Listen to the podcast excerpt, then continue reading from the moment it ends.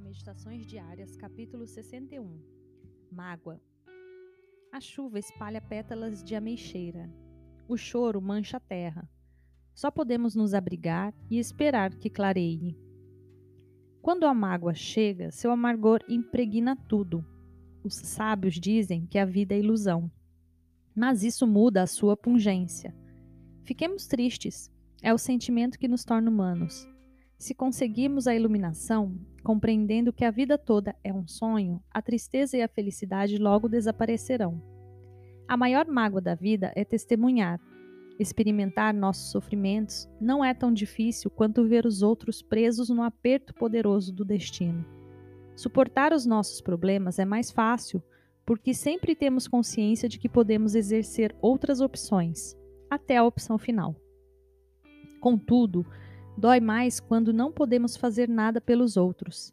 A maior mágoa é ver os que amamos sofrerem sem poder fazer nada.